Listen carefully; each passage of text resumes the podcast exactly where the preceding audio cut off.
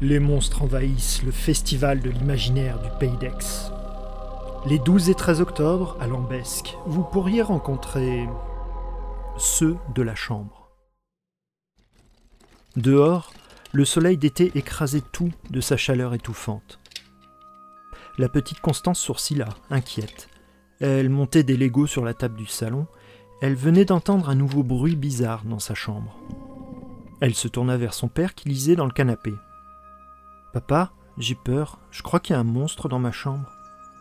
Son père la regarda par-dessus ses lunettes en demi-lune. N'aie pas peur, ma chérie. Il n'y a pas un monstre dans ta chambre. Non, non, non, pas un. Plusieurs. Mais tu n'as pas peur, papa? Non, non, non, c'est moi qui leur ai dit de venir se cacher. Pourquoi? Il y a de moins en moins de greniers et de caves. Ils ne savent plus où se cacher le jour pour éviter les gens qui ne les aiment pas.